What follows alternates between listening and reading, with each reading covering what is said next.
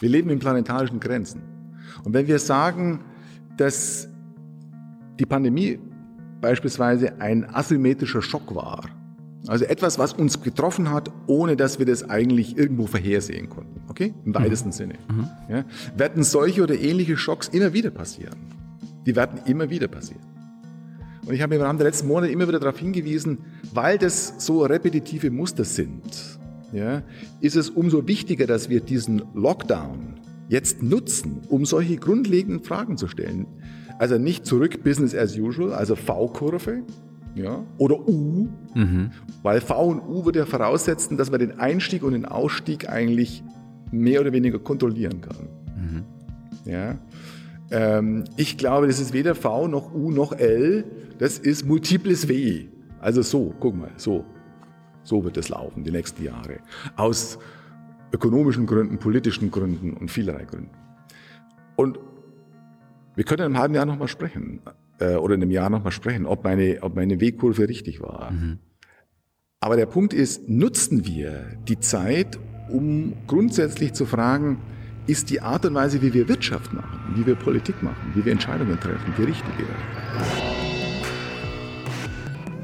So, eine neue Folge Jung und Naiv. Wir sind in Sachsen, wo genau? Wir sind genau in Mittelsachsen im Muldental in Kolditz und hier mitten in der Klinikkapelle einer psychiatrischen äh, Krankenhauses. Ähm, und ich heiße Stefan Brunhuber. Ja, das äh, hätte ich gleich noch gefragt, wer du bist. Stefan, was, was, machst du? Bist du hier der Kirchenleiter? Oder? Nee, nee, nee. Ich bin der ärztliche Direktor hier. Wir behandeln hier Patienten mit psychiatrischen Erkrankungen und Patienten mit neurologischen Erkrankungen. Mhm. Und das sieben Tage, 24 Stunden von Montag bis Sonntag in einem Einzugsgebiet von ungefähr 250.000 Einwohnern. Liebe Hörer, hier sind Thilo und Tyler. Jung und Naiv gibt es ja nur durch eure Unterstützung. Hier gibt es keine Werbung, höchstens für uns selbst. Aber wie ihr uns unterstützen könnt oder sogar Produzenten werdet, erfahrt ihr in der Podcast-Beschreibung. Zum Beispiel per PayPal oder Überweisung. Und jetzt geht's weiter. Aber was machen wir jetzt hier in der Kirche? Du hast dir diesen Ort ausgesucht? Eigentlich wollte ich mit euch im Freien diskutieren unter einer schönen Eichenbaum. Mhm.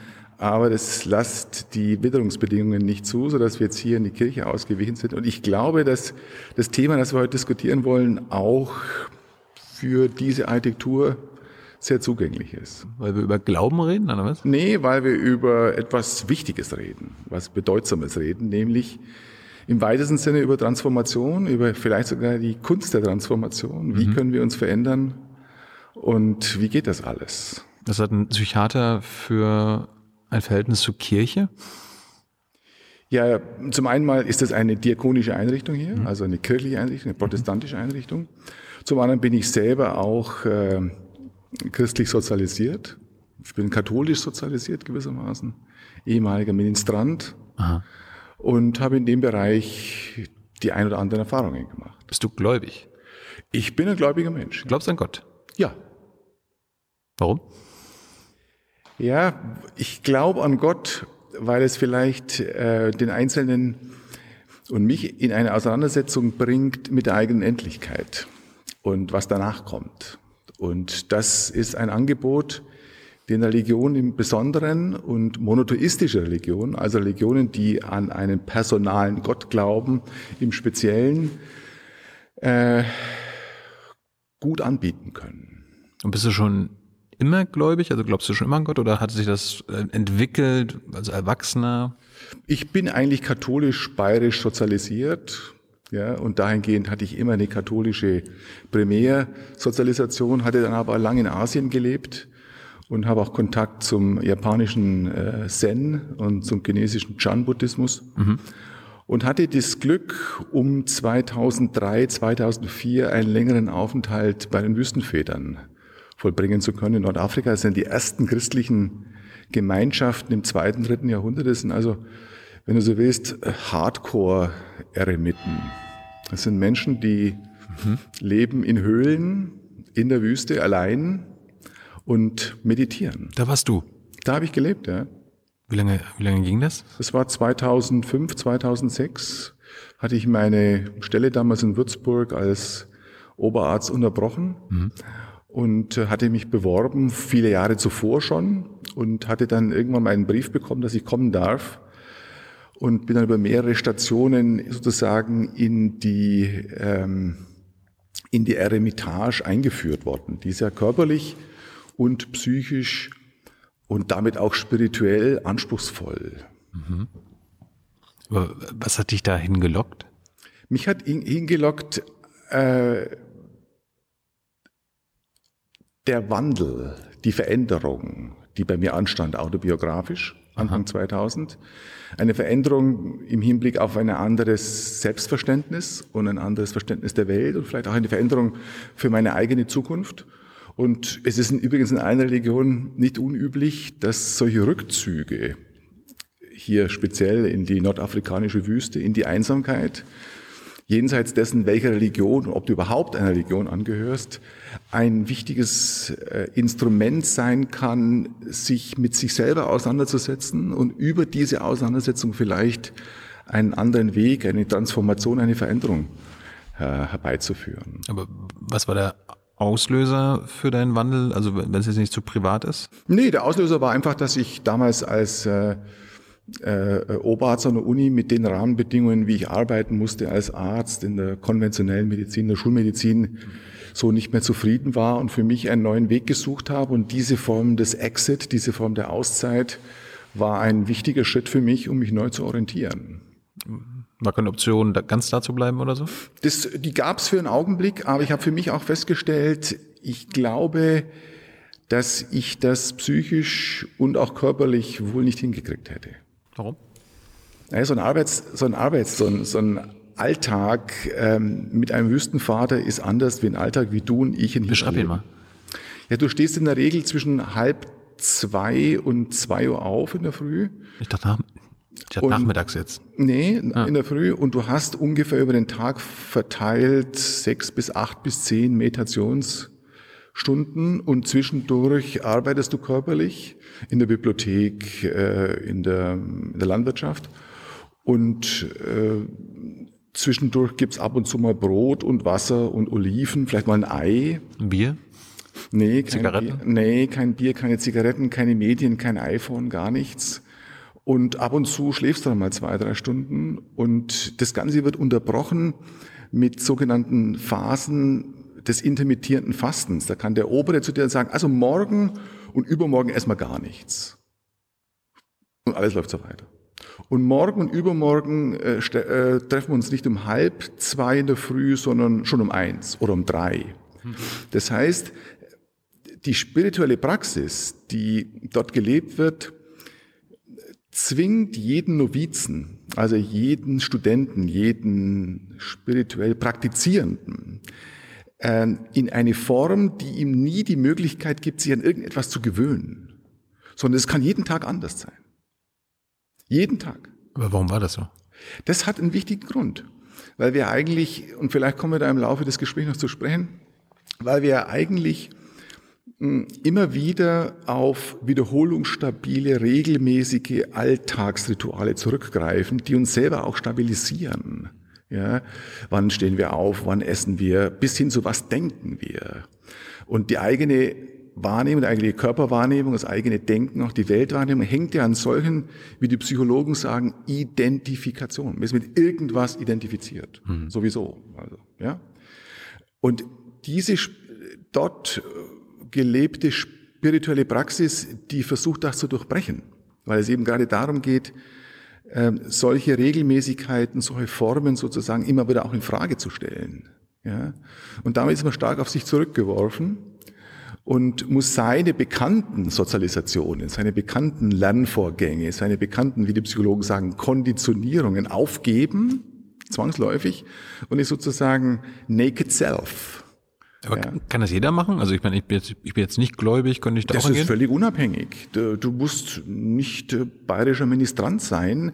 Und das Interessante, weil du fragst, äh, kann das jeder machen, verweist auf einen wichtigen Punkt, der in allen Religionen vorliegt.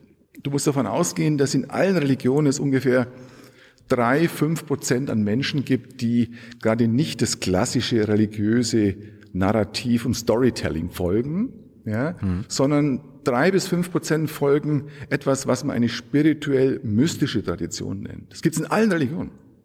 Ja, und dort geht es sozusagen nicht darum, dass man einen Text liest oder einen, einen personalen Gott glaubt mit einem langen Bart, der einem nicht erlaubt, eine Freundin zu haben oder man darf Auto fahren oder nicht Auto fahren oder Fleisch essen oder nicht Fleisch essen, sondern es geht sozusagen um eine unmittelbare Erfahrung von Transzendenz, von Unendlichkeit. Und das kann transformativ sein, wissen wir seit drei, vier, fünftausend Jahren. Aber du gesagt hast, du arbeitest in der Landwirtschaft dort. In der Wüste gibt's Landwirtschaft. Ja, angegliedert an die Klöster äh, gibt's dann zum Beispiel, die sind als Selbstversorger. Mit was? Was wächst da? Äh, da gibt's Gemüse, da gibt's auch Vieh teilweise, da gibt's Hühner, mhm. solche Dinge. Ja, alles aber alles äh, sehr reduziert. Also die wesentlichen Dinge, an die ich mich erinnere, die ich in den Monaten gegessen habe, waren äh, ab und zu mal ein Ei, Weißbrot, viel Wasser und Oliven. Was eigentlich auf die Dauer dann auch zu einer Mangelernährung führt. Und da gab es den einen oder anderen, der aus meiner Sicht sicherlich einen Vitamin C-Mangel, also ein Skorbut hatte beispielsweise. Was hat die Einsamkeit mit dir gemacht? Äh, die Einsamkeit hat mich, glaube ich, klarer werden lassen. Ja, klarer werden lassen über mich und über das, was ich will und vor allem auch klarer werden lassen über meine eigenen Grenzen. Ja, meine Grenzen, was ich kann und was ich nicht kann. Und einer der Punkte war, dass ich so ein Leben wie in der Wüste wohl für mich auf die Dauer nicht durchgehalten hätte. Ich meine, der, der Dropout ist ja selber bei über 90 Prozent. Und die Wartelisten sind lang. Ja, dort werden in der Regel nur äh, Menschen mit mindestens einem Studium genommen, überhaupt, um dort ah ja. äh, vorstellig zu werden um sicherzugehen, dass äh, es nicht um eine ökonomische Alimentierung geht, sondern ausschließlich um einen spirituellen Weg. Aber dein Leben davor wolltest du auch nicht mehr weitermachen. Beziehungsweise du hast realisiert, du willst dein Leben verändern. Ja, genau. Wie hat sich das verändert? Danach dann? Ja. Ja, natürlich, da ist viel passiert danach dann. Ich, äh, du auch nur noch Wasser jetzt? Und nee, nee, nee, nee, nee, ist viel passiert. Ich habe danach lange in China gelebt, habe eine Ausbildung äh, in chinesische Medizin gemacht. Ich habe lange Forschung in den Staaten gemacht. Ich habe meine Frau kennengelernt. Äh, habe dann nach Zwischenstadien, nach weiteren akademischen Stadien hier die Stelle übernommen, lebe jetzt in Dresden, habe zwei tolle Kinder. Also es ist viel passiert an Veränderungen im äh, sozialen, nachbarschaftlichen Umfeld, aber auch an bei, bei mir selber, wenn es um Lebensstilmodifikationen geht. Und jede Art von Transformation, jede Art von Veränderung hängt natürlich nicht nur, aber auch und ganz wesentlich an der eigenen Verhaltensveränderung. Also das Ausmaß an Mobilität, das Ausmaß an äh, Fleischkonsum, das Ausmaß an Fasten, das Ausmaß an Schweigen. Also alles Formen, die eigentlich zum einen auch in spirituellen Traditionen zu Hause sind, aber die du durchaus auch säkular nutzen kannst, weil sie natürlich auch im Hinblick auf die Nachhaltigkeitsfragen und im, Hinblick auf die Art und Weise, wie wir jetzt im 21. Jahrhundert zusammenleben wollen, in Verbindung stehen. Also irgendwas verändert, womit du nachdem du wiedergekommen bist, nicht gerechnet hättest? Was ja, das, das ist disruptiv. Ja? Das kannst du alles nicht vorhersehen. Also ich konnte nicht, das ist kein linearer Vorgang. Das ist ein disruptiver, nicht kontinuierlicher, wenn du so willst, eben chaotischer Vorgang in etwas, was die Psychologen ja, etwas sperrig einen, einen veränderten Bewusstseinsschwerpunkt nennen. Das heißt, die Art und Weise über sich und über andere nachzudenken verändert sich. Aber hast du nicht vor diesem Chaos Angst gehabt? Auch das, auch das. Du wirst auch, wenn du in die Wüste gehst, automatisch eben nicht nur mit den Dingen konfrontiert, die du kennst, mhm. sondern auch mit den Dingen konfrontierst, was die Psychologen einen Schatten nennen. Also die Dinge, die du nicht kennst. Deine Blindspots. Deine Blindspots. Dein, ja, oder die Psychologen nennen es einen Schatten, eine Blindspots. Bist du auch konfrontiert. Mit dem, und der größte Blindspot für einen, äh, wenn du so willst, einen aufstrebenden Akademiker ist das eigene Ego. Ah. Was hast du darüber gelernt? Ich habe darüber zum Beispiel gelernt, dass es auch ähm, Zustandsformen gibt, die jenseits des Egos sind und die in gleicher Weise zufriedenstellend sind und wo andere es kommen wieder so Fachbegriffe, aber es lässt sich nicht als Psychiater für mich auch gar nicht vermeiden, andere Affektmuster, andere Zustände wichtiger sind. Ja? Auch andere Gefühle und andere Emotionen wichtig sind. Zum Beispiel? Ja, zum Beispiel Affekte wie Demut mhm. ja? oder Empathie oder Dankbarkeit oder Dienen. Dienen? Ja, dienen. Dienen. Als ich hier die Stelle übernommen habe, war das einer meiner vorrangigen Gefühlszustände, die ich hatte, als ich vor zehn Jahren hierher kam. Ähm, als äh, ärztlicher Direktor und Chef denkt man vielleicht, das ist so der das Alpha-Tierchen mhm. ja, oder so. Aber ich hatte eher das Gefühl, das ist eine Funktion, bei der ich äh, lernen kann, einer Sache, einem Träger und einem spezifischen Inhalt, den ich hier auch mit repräsentiere und vertrete, dienen zu können, um äh, auch die von mir gedachte und gewollte Transformation nicht nur für mich, sondern auch in einem breiteren Umfeld umsetzen zu können. Du irgendeine Transformation erlebt, die du verhindern wolltest, wo du dachtest, oh, das, ich merke gerade, das geht gerade in die falsche Richtung, oder? Also an der Stelle habe ich eigentlich die letzten Jahre viel Vertrauen dass ich das, wenn ich mich mit mir und mit den Themen kritisch, aber auch kohärent richtig umsetze, dass das in die richtige Richtung geht. Aber es ist angenommen, es geht eine andere Person dahin ähm, in die Wüste, äh, beschäftigt sich mit seinem eigenen Ich. Ist es möglich, sich, dass man auf andere Ideen kommt, dass man nicht äh, auf einmal Demut wertschätzt, Dankbarkeit, sondern das kann sein. Kann sein. Dass man das sagt, bleibt eine ich war viel zu wenig egoistisch oder so. Ja. ja, kann auch sein. Das ist zum Beispiel zu ich stabilisierenden Punkt. Das kann auch sein. Also das ist eine sehr singuläre, individuelle Erfahrung. Das Allgemeine aus dem, was du hier fragst, hat vielleicht damit zu tun, dass es eigentlich wiederum in allen Kulturen, bis auf den modernen Konsumismus seit 1950, mhm. In allen Kulturen etablierte standardisierte Phasen gab, in der Männer und Frauen immer wieder in die Einsamkeit geschickt wurden. Kann man jedem empfehlen. Aber ist so Demut und Dankbarkeit, ist, nicht, ist das nicht etwas, was uns als Kinder schon beigebracht wird? Oder so ja, mit den Eltern, kommen mit solchen Affekten nicht auf die Welt, interessanterweise.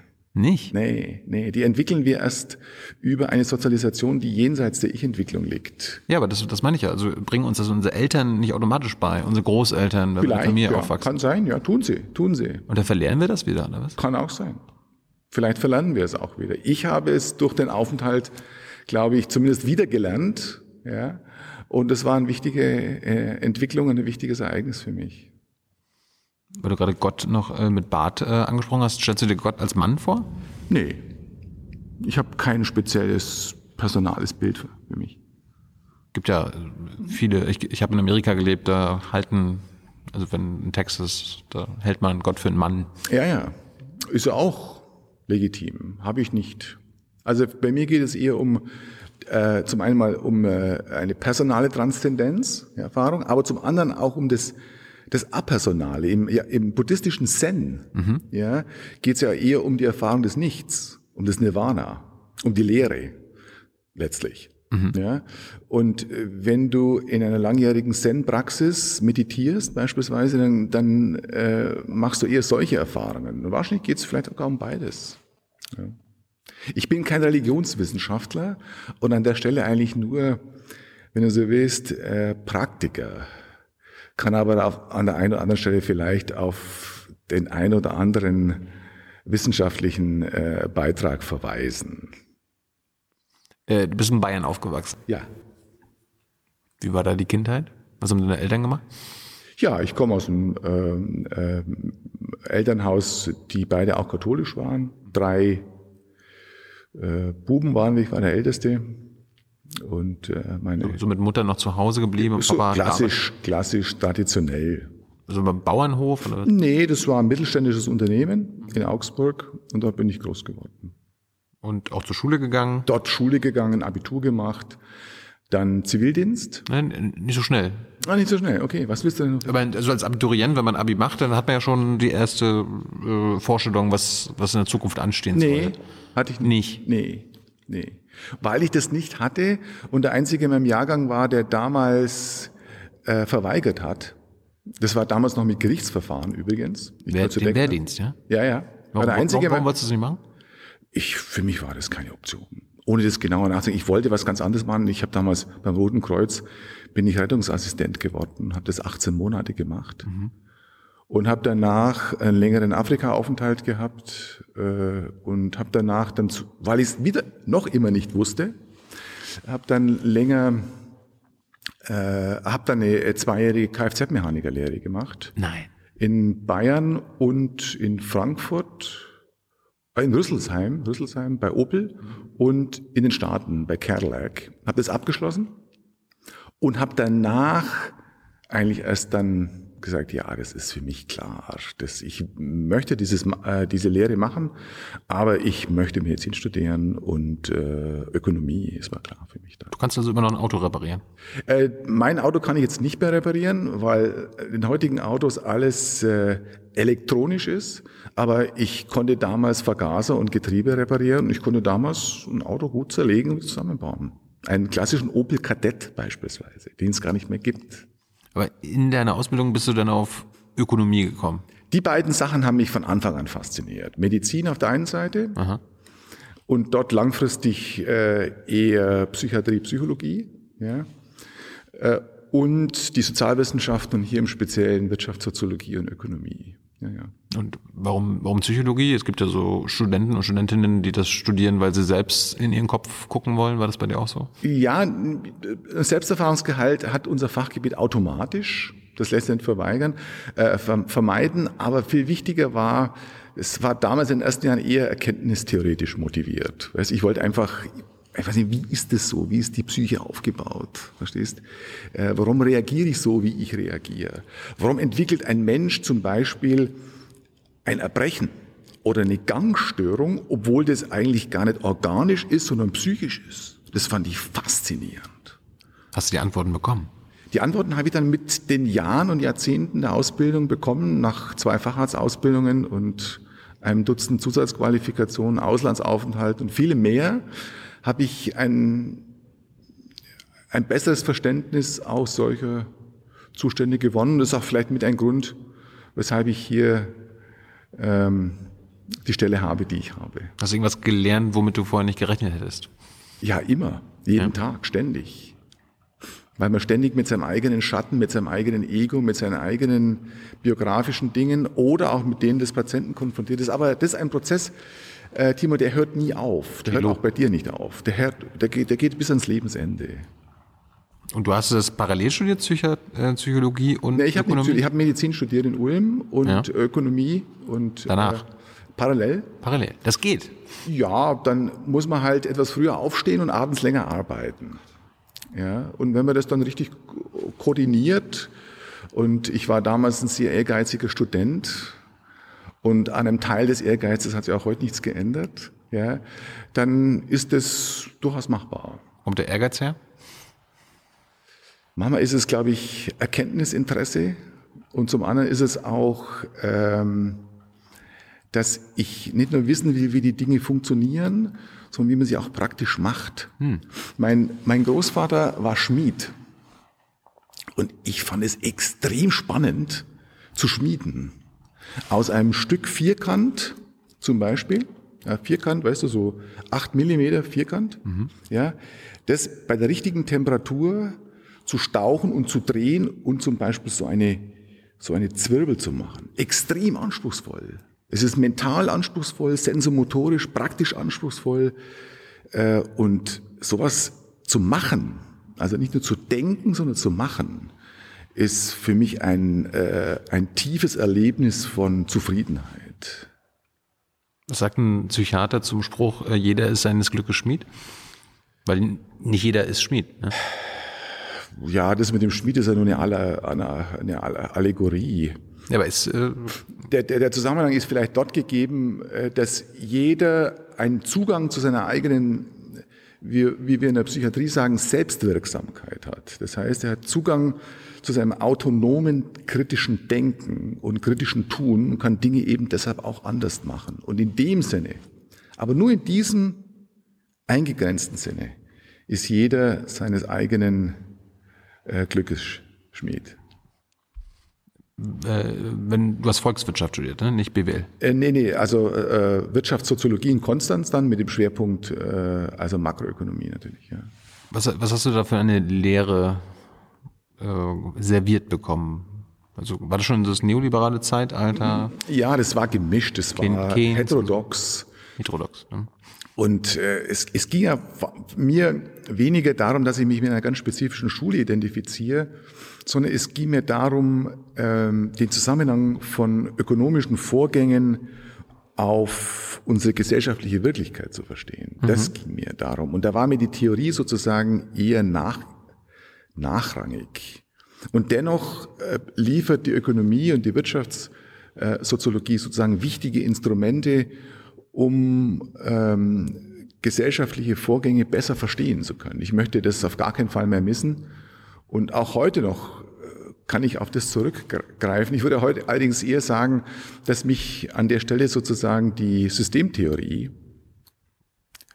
als theoretisches Gebäude für das Verständnis von ökonomischen Vorgängen mehr interessiert als spezifische Modellbildungen, die eigentlich vielleicht mathematisch und statistisch signifikant sind, aber äh, gesellschaftlich irrelevant. Bei System, denke, Systemtheorie denke ich sofort an Luhmann. Bist du ein Luhmannianer? Nee, nee, nee, nee, nee. Noch, noch viel allgemeiner. Es sind eher die Systemtheoretiker äh, äh, von, von der fraktalen Theorie von Mandelbrot ja, bis zur Chaostheorie. Solche Sachen interessieren mich mehr. Also noch viel abstrakter an der Stelle. Ja, äh, und deren Auswirkungen zum Beispiel im Speziellen jetzt hier und heute und für die Zukunft, deren Auswirkungen auf äh, Geld- und Finanzmärkte und natürlich auf Nachhaltigkeitsfragen. Das ist zwangsläufig so. Du hast vorhin schon den modernen Konsumismus angesprochen. Was hat er denn mit unserer Gesellschaft gemacht? Der moderne Konsumismus. Ja, seit den 50ern. Hat das, macht das was mit der Gesellschaft? Mit Menschen? Mit Menschen, mit der Gesellschaft, da musst du, musst du konkreter fragen. Äh, Was, was macht er mit der Gesellschaft? Ich meine, wenn, wenn wir immer mehr konsumieren wollen, äh, verändert das unser Denken, unser Leben, also das Streben nach, okay, ich will wieder ein neues Auto haben. Ich will wieder das haben. Ich arbeite, um zu konsumieren. Das tut's. Das, das führt uns sozusagen etwas hinein, was man einen expansiven Wachstumszwang nennt. Das heißt, mit dem, mit dem letzten Mercedes, den du gekauft hast, den letzten Bonus, den du bekommen hast, bist du nur ungefähr statistisch drei bis vier Monate wirklich zufrieden und glücklich. Und dann kommt schon wieder die nächste Stufe. Ja, das heißt, äh, diese Form der ökonomischen Satisfaktion, ja, der ökonomischen oder materiellen oder konsumistischen Befriedigung, äh, die ist an der Stelle unendlich ja, nach oben ja, und wird dich aber wahrscheinlich mit großer Wahrscheinlichkeit nie zufriedenstellen. Ja, Warum ist das so? Warum bin ich nach drei oder vier Monaten wieder unzufrieden? Ja, weil unsere Psyche so reagiert, weil wir uns an, an äh, solche Vorgänge so schnell wie möglich anpassen. Im Ökon bei, bei unterschiedlichen Niveaus, die relativ zueinander sind. Der Bonus oder der Gehalt vom letzten Jahr oder vom vorletzten Jahr reicht schon nicht aus, obwohl man sich gar nicht geändert hat eigentlich. Es ist alles relativ. Die meisten Einkommensstudien in dem Zusammenhang zeigen ja, dass es weniger um das eigene absolute Einkommens- und Vermögensniveau geht, sondern um das Relative. Also das von mir im Vergleich zu einem anderen oder von Deutschland im Vergleich zu Europa oder das von Europa im Vergleich zur Welt. Solche relativen Einkommensunterschiede sind in viel, viel bedeutenderer Form ein Antrieb für Veränderungen als absolute Zahlen. Äh, individuelle Veränderungen. Ja, o- oder auch kollektive Veränderungen. Ja, die, die Zufriedenheit mit deinem, mit deinem Wohlstandsniveau, ja, das du jetzt 2020 hast, ja, ist sicher nicht höher als das Zufriedenheitsniveau der 60er Jahre. Ja, Warum? weil Glück und Zufriedenheit eben nicht nur an materiellen Vorgä- Vorgängen hängt. Aber wir messen das doch am BIP. Wir messen das am BIP. Das tun wir. Aber wir messen das im Vergleich zu anderen BIPs. Das BIP 2060 war deutlich geringer und 1960. na, Entschuldigung, 1960, ja. Also zum Beispiel war ja die eine, eine achtprozentige Steigerung, eine zehnprozentige Steigerung des BIPs 1960 ist in absoluten Zahlen immer noch weniger wie eine einprozentige Steigerung 2020. Mhm. Das heißt, die Güter, die wir zusätzlich verteilen, sind jetzt immer noch größer und deshalb sind wir dennoch nicht zwangsläufig glücklicher. Gehst du mit? Ja, ja. Okay. Ich, ich überlege gerade, es gab diese Woche, glaube ich, eine Studie von dem DIW, wo es wieder um die ähm, Vermögensverteilung und auch die Einkommensverteilung in Deutschland geht. Ja. Äh, was macht das mit Menschen, wenn sie hören, dass immer weniger Menschen in Deutschland immer mehr verdienen und immer mehr Menschen entweder weniger verdienen oder gleich verdienen und dass die Schere zwischen bei den Einkommen, aber auch beim Vermögen immer größer wird. Hm. Diese ist, das, ist das gut für eine Gesellschaft? Ja. Also motiviert das die, die weniger haben, also die große, die große Mehrheit, jetzt auch so viel zu haben wie, der, wie die also ganz ich, oben? Ich, ich gucke auf dieses Problem der Einkommens- und Vermögensunterschiede anders als mhm. die aktuelle Diskussion. Wie denn? Äh, ich unterscheide zwischen zwei Formen von Ungleichheit. Im Vermögen wie im Eigentum. Mhm. Nämlich eine an, am Existenzminimum, am Basic Income, mhm. also an einer Schwelle, die wir als Gesellschaft nach unten nicht unterschreiten dürften. Und die Schwelle ist in Deutschland nicht anders, wie wenn du an der Sachalzone groß wirst. Okay? In Deutschland würde es beispielsweise bedeuten, eine äh, freie Krankenversorgung, Zugang zum Kindergartenplatz, äh, vielleicht sogar ÖVP-Ticket, freie Studienwahl und so weiter und so weiter. Mhm. Ja? Ähm, und an der Stelle nach unten sind Ungleichheiten indiskutabel. Nach oben, oberhalb dieser Grundgüter, oberhalb auch dieser, wenn du so willst, sozialen Allgemeingüter oder sozialen Commons, mhm. ja, auf die wir uns Gesellschaft, auf die wir uns als Gesellschaft geeinigt haben, ja, werden wir auch große Einkommens- und Vermögensunterschiede auch aushalten müssen. Das ist auch ein Teil dessen, dass wir uns entschieden haben, in einer offenen Gesellschaft zu leben. Das heißt, immer vorausgesetzt, dass diese Vermögens- und Einkommensverhältnisse legal erworben wurden. Und dass die zweitens innerhalb von ökologischen, planetarischen Grenzen erworben sind, was sie auf einen Steck nicht sind. Ja, und da sind wichtige Korrekturen notwendig. Werden wir in offenen Gesellschaften auch mit solchen Einkommensunterschieden leben müssen, dass zum Beispiel ein Industriearbeiter eines äh, DAX-Unternehmens signifikant weniger ähm, an Einkommen hat wie der Vorstandsvorsitzende. Oder wie die Eigentümer. Also warum, warum, warum, warum müssen wir damit klarkommen, dass Frau Quandt, ja, Milliardärin, die nicht arbeitet, sondern quasi ihr Geld arbeiten lässt und mhm. äh, das Geld wird erwirtschaftet durch die Arbeiter. Durch die anderen, ja. Äh, aber die wird immer reicher. Mhm. Warum müssen wir das aushalten? Also an, an diesen Kapitalrenditen, ja, zu, zu der Gruppe ich ja nicht gehöre, weil ich Angestellter bin, ja, aber an diesen Kapitalrenditen habe ich weniger ein, ein moralisches, ethisches oder psychologisches Problem. Denn wenn der Kapitaleigner sein Geld richtig ein, anlegt, mhm. sozial, ökologisch verträglich anlegt und die richtigen Entscheidungen trifft und diese Entscheidungen auch so trifft, dass sie innerhalb des legalen Rahmens sind, also keine Insidergeschäfte, keine illegalen Geschäfte und so weiter, dann sind solche Zuwächse, solche Wachstumszuwächse oberhalb des Bodens nach unten, mhm. über den wir nochmal genau diskutieren müssten, etwas was ich aushalten muss, weil ich potenziell in einer offenen Gesellschaft auch die Möglichkeit haben soll, darf und muss, solche unternehmerischen Entscheidungen auch selber treffen zu können. Und die damit verbundenen Risiken, zum Beispiel solche Kapitaleinsätze auch zu verlieren. Das Risiko an der Stelle oberhalb des Grundeinkommens ja, ist natürlich ein individuelles unternehmerisches Risiko. Das im Augenblick nicht in gleicher Weise so abgesichert ist, wie es sein sollte. Wir sehen es im, aktuellen Fall, im Umfeld der ganzen Covid-Geschichte, COVID wo viele Unternehmen ja sozusagen nach dem Staat rufen und Unterstützung benötigen. Und das sind natürlich schwierige Fragen. Wenn diese, und idealtypisch, hat nicht hm. stattgefunden, wenn diese Unternehmen eine hinreichende Absicherung vorgenommen hätten auf den Kapitalmärkten, da gibt es auch Fachbegriffe dafür, Tim. Mhm.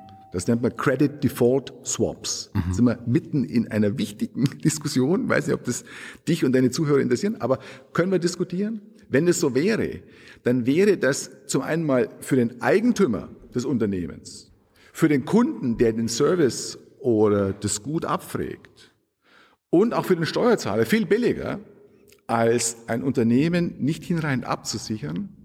Das Unternehmen fährt an die Wand. Mhm. Beschwert sich Gott jetzt gerade über deine, deine Haltung oder ist das so eine Warnung? Das ist vielleicht eine Minute oder so. Ach, halten wir aus. Halten wir aus. Halten wir aus. Ja. Es, sollen wir, können wir so weiterreden? Ja, ja. ja gut. Oder? Ja, ja. Ja. Sonst, also. Erzähl. Diese privaten Risikoabsicherungen sind billiger als ein Unternehmen sozusagen im Nachhinein über Steuergelder zu stützen. Findet nicht statt. Fand auch bei Großkonzernen im Rahmen der letzten Monate nicht statt. Die kennst du. Ja? Der Staat ist ja im Grunde genommen kein besserer Unternehmer, sondern er ist nur größer und verwendet auf weiten Strecken Steuergelder, um das abzusichern. Das kann man, glaube ich, auch unter Rückgriff auf die Instrumente des Geld- und Finanzmärkte, kann man das intelligenter und besser machen. Ähm, wenn wir über das reden wollen, Timo, müssen wir über unterschiedliche Risikoformen sprechen.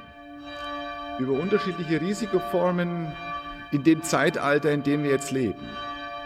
Ja, und das ist das Zeitalter, wie du es auch immer wieder selber sagst, das Zeitalter des Anthropozäns, mhm. das Zeitalter des Menschen. Mhm.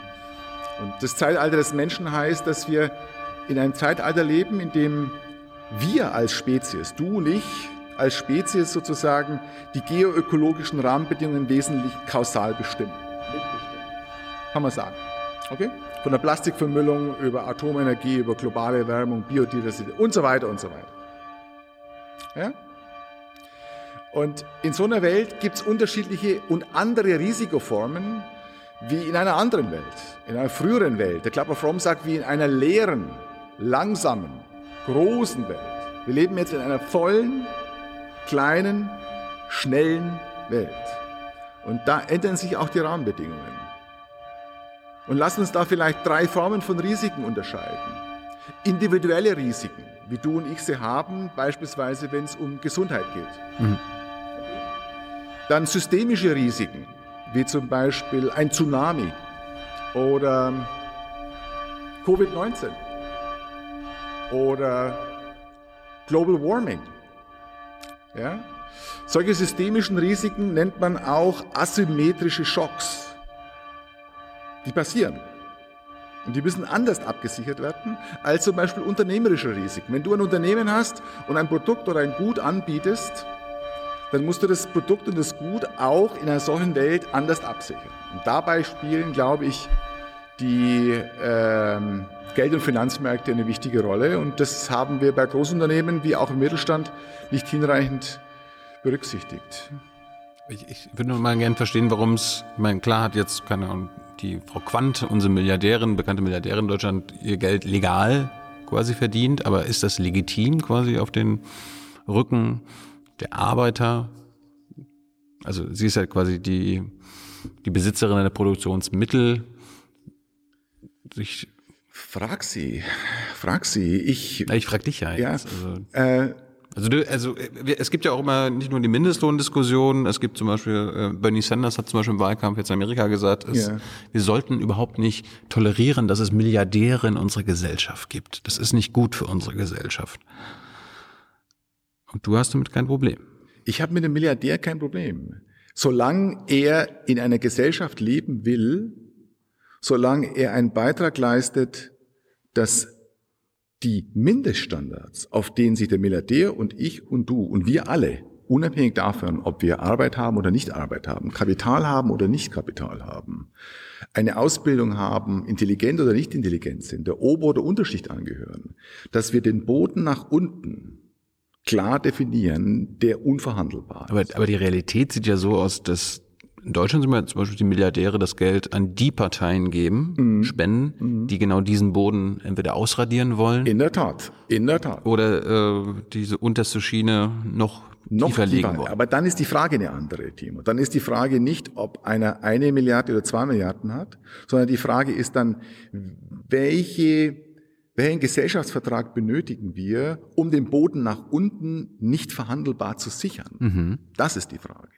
Damit derjenige, dass alle, wenn du so willst, alle, die in einer solchen Gesellschaft leben wollen, die Möglichkeit haben, oberhalb dieser Mindeststandards auch ein Start-up zu gründen und auch potenziell ein höheres Vermögen zu haben. Mit dem eigenen Risiko, dass der, das Netz, auf das sie fallen, sozusagen nach unten nicht verhandelbar ist. Da gebe ich dir recht.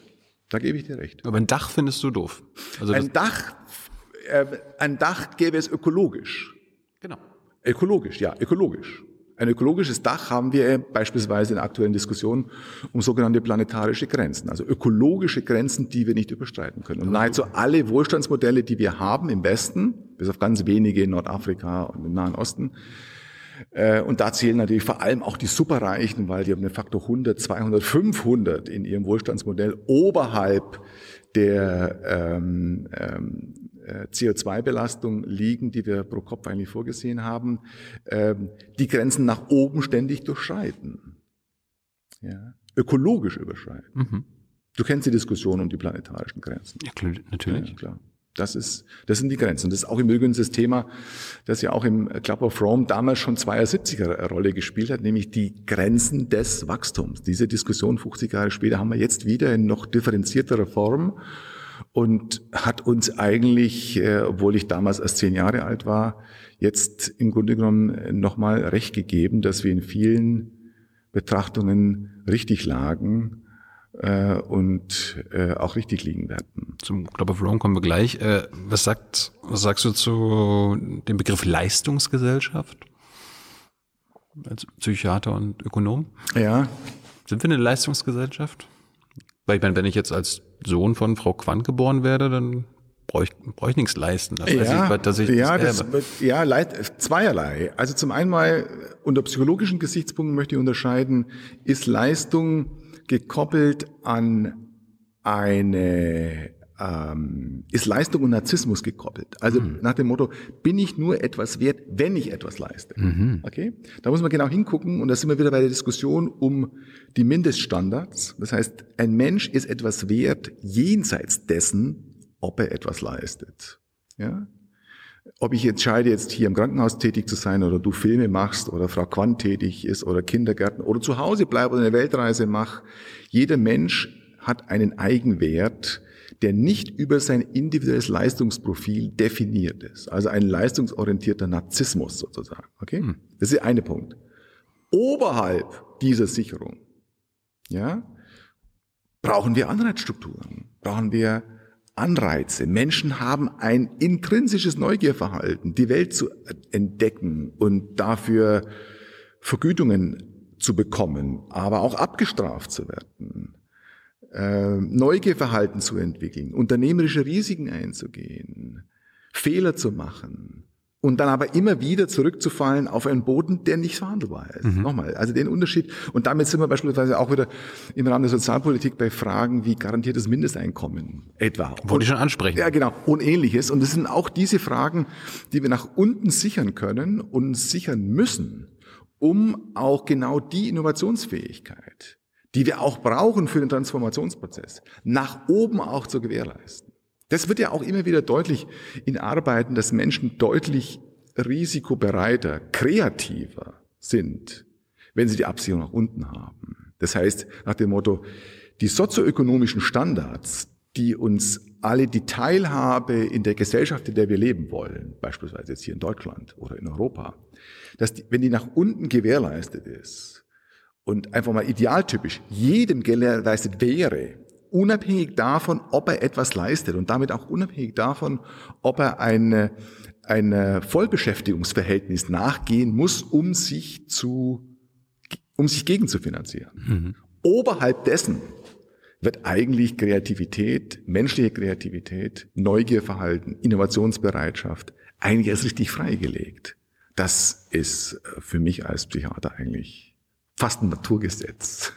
Was meinst du eigentlich mit etwas leisten? Was meinen wir da mit Leistung? Ja, das ist das, die Frage müsste ich eigentlich eher zurückgeben an dich. Was meinst du damit? Ich, äh, wenn wir die Unterscheidung zwischen Narzissmus und Leistungs, äh, Leistungsprofil auseinandernehmen, äh, dann was bleibt dann von Leistung übrig? Äh, was meinst du dann damit? Ich für, würde für die einen ist das, ich äh, sitze zu Hause und baue was und am Ende kommt ein Produkt raus. Ja, und, und der Finanzexperte macht einen Short Sell bei Wirecard mhm.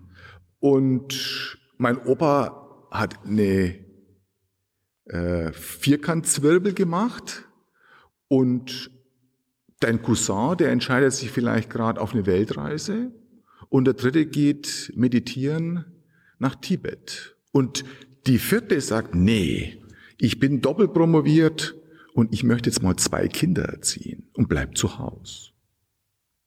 Da hilft uns der Leistungsbegriff eigentlich an der Stelle nicht mehr, an der Stelle nicht mehr weiter. Mhm. An der Stelle. Wenn die vorausgegangenen Rahmenbedingungen klar sind. Nach unten und nach oben. Gehst du mit? Ja. Damit sind wir eigentlich in etwas, was man die offene Gesellschaft nennt. Nicht? Das, was Karl Popper 1945 erstmals beschrieben hat, im Ausgang des Zweiten Weltkriegs, in Auseinandersetzung mit Kommunismus und Stalinismus. Ein Gesellschaftsentwurf, der im Grunde genommen nicht in die linke und rechten Narrative hineinpasst, sondern wenn du dir so ein Fadenkreuz anguckst, okay? Ja, also linke Narrative, rechte Narrative, und du hast sozusagen auch eine Senkrechte. Hm. Und Popper das Autoritäre. Bitte? Das Autoritäre, das Antiautoritäre. Ja, nee, das, nee, nee, nee, nee, das, das linke und das rechte und die Senkrechte geht nach oben, um ja. in diesem Frame zu bleiben, ja. in die offene Gesellschaft. Mhm. Und nach unten oder nach hinten, je nachdem, wie man das Bild verwendet, als Bild, was immer unvollständig ist, letztlich in Autokratien, in geschlossene Verhältnisse. Das meinte ich mit autoritär. Ach so, autoritär, anti-autoritär. Offen. Offen und, und, und diese Auseinandersetzung, die Popper damals 1945 beschrieben hat, die wir eigentlich mit dem Mauerfall und den Entwicklungen der 1990er Jahre als beendet geglaubt hatten. Das Ende der Geschichte. Ja, das war Fukuyama. Mhm. Diese Auseinandersetzung haben wir jetzt im 21. Jahrhundert wieder. Wieder müssen wir uns die Frage stellen, dass es eigentlich nicht um linke oder rechte Narrative geht. Es geht nicht um sozialdemokratisch linke und extrem linke und auch nicht um konservative Aus äh, Narrative, sondern es geht darum, letztlich darum, gelingt uns ein Gesellschaftsentwurf, der sich hinreichend gegenüber äh, digitalen Autokratien im weitesten Sinne abgrenzt als liberaler Gesellschaftsvertrag im 21. Jahrhundert. Und das ist Karl Popper in seinen Weiterentwicklungen. Nur sind die, die Themen andere wie 1945. Die Themen sind im Jetzt Global Warming, also globale Erhitzung. Die Themen sind jetzt forcierte Migration, Biodiversitätsverlust, Einkommensunterschiede, wie du es gerade angesprochen hast, äh, instabile Finanzmärkte, Auseinandersetzung mit Failed States, hm. asymmetrischen Kriegen. Das heißt, die Themen sind andere wenn du so willst. Selbst Pandemien gehören dazu. Aber die gesellschaftliche Wirklichkeit ist sehr ähnlich. Vielleicht, vielleicht kennst du äh, den äh, Psychoanalytiker Erich Fromm. Schon mal gehört. Schon mal gehört. Mhm. Der hat ein Buch geschrieben über die Angst der Freiheit. Und hat sich die Frage gestellt, warum haben Menschen Angst vor der Freiheit? Und hat gesagt, das hat damit was zu tun, dass wenn wir in die Freiheit entlassen werden, reflexartig den Konformismus suchen. Also wir machen das, was alle anderen machen. Oder wir folgen den Verführungen von Autokratien. Wir geben eigentlich die Freiheit wieder ab und lassen jemand anderen über uns entscheiden. Oder drittens, wir missbrauchen diese Freiheit im Sinne der Selbstdestruktion oder Selbstzerstörung, was der Neoliberalismus der 90er Jahre sozusagen angestoßen hat. Mhm. Und Popper sagt dann 45, es gibt einen vierten Weg, nämlich den Weg in eine Ordnung der Freiheit. Und das ist das Konzept, das wir aus meiner Sicht gesellschaftspolitisch benötigen, in Auseinandersetzung vorrangig mit Autokratien, Wenn du die Zahlen anguckst, weltweit, sagen wir mal 7,5 Milliarden Menschen, mhm. okay, ungefähr die Hälfte um das Jahr 2020, ungefähr die Hälfte der Menschheit lebt in westlichen und oder demokratischen, rechtsstaatlichen Gebilden, die dem Konzept der offenen Gesellschaft sehr nahe kommen. Mhm. Und die andere Hälfte leben in Autokratien oder Failed States. Grob. Mhm. Ja. Und das ist sozusagen die Frage, wie an einer Wasserscheide. Mit welchem Gesellschaftsvertrag, Timo? Das ist zentral. Tilo. Tilo, Entschuldigung. Ja, ja. Mit welchem, mit welchem Gesellschaftsvertrag, Tilo, lassen sich die Auseinandersetzungen, von denen wir hier und heute sprechen, besser lösen? Mit digitalen Autokratien, also mit geschlossenen Verhältnissen, oder mit liberalen Ordnungen einer offenen Gesellschaft. Das ist für mich die eigentliche zentrale Auseinandersetzung. Und all das, was wir in den Medien miterleben zwischen dem kleinsten gemeinsamen Nenner, zwischen dem einen Parteiprogramm und dem anderen und der Linken und der Rechten, das ist, das sind eher Rituale, die die entscheidenden Fragen aus meiner Sicht nicht stellen. Passt unser Turbokapitalismus in deine offene Gesellschaft? Nee, tut er nicht. Natürlich nicht. Warum nicht? Zerstört den Planeten, fördert die Ungleichheit auf der Welt. Ja, eben. Zerstört die Biodiversität. Ja, eben. Passt nicht. Passt nicht. 19, 1992 im sogenannten Washington Consensus. Mhm. Hast du das sicher mal gehört? Mhm. Hat sich damals im Nachgang äh, des Mauerfalls die Weltgemeinschaft, vor allem westlich im Norden, dafür entschieden, dass Deregulierung, Privatisierung, ja, das Narrativ ist, das uns die Welt erklärt. Und dass über dieses Narrativ sozusagen nicht nur mehr Wohlstand entsteht, sondern auch Rechtsstaatlichkeit und Demokratie entstehen soll. Mhm. Man nennt es heute im Rückblick aus der Sicht der Politikwissenschaften einen sogenannten liberalen Overstretch. Nicht? Mhm. Das heißt, da ist der Liberalismus über das Ziel hinausgeschossen und hat sich einseitig, wenn du so willst, äh, ökonomisch expandiert und hat den anderen Bereich, den politischen Bereich der Anrechte und der Einbindung in einen größeren Ordnungsrahmen übersehen. Und das ist die letzten 10, 20 Jahre deutlich anders geworden, besser geworden. Und die aktuelle Situation 2008er Krise damals ja, und auch jetzt mit Covid zeigt nochmal, in welcher Gesamtkonstellation wir stehen dass wir jetzt noch mehr wie vor 20, 30 Jahren uns diese Frage stellen müssen, in welcher gesellschaftlichen äh, Formation wollen wir eigentlich leben. Weil du, weil du gerade die Krise 2008, 2009 angesprochen hast, haben wir da die richtigen Lehren daraus gezogen? Nee, haben also, wir nicht. Klar, klar, nicht, nicht hinreichend. Also wir als Deutsche, Deutschland haben in Europa die Austerität, also die Sparpolitik eingeführt bzw. Mhm. forciert. Mhm haben unsere Nachbarn ärmer gemacht. Ja, ja. Neidischer, auch wahrscheinlich ja, auf uns. Ja, weißt du, es, es ist immer zweierlei. Wenn, wenn man als Akademiker diese theoretische Frage diskutiert, ja, kann man sehr schnell zu Ergebnissen kommen, die im Nachhinein ex post besser sind. Ja. Wenn du mitten in der politischen Exekutive steckst, ja, äh, stehst, stehst du auch unter dem Druck, Entscheidungen unter Zeit treffen zu müssen. Ja. Im Nachhinein hätte vieles auch anders laufen können. Und in einem noch größeren Zusammenhang würde man heute vielleicht sagen, auch vor dem Hintergrund der, der Pandemie und auch der anstehenden ungelösten Probleme, dass wir die Frage, wie wir zusammenleben wollen, auch vor dem Hintergrund nach, von Nachhaltigkeitsstandards noch viel radikaler und grundlegender diskutieren müssen.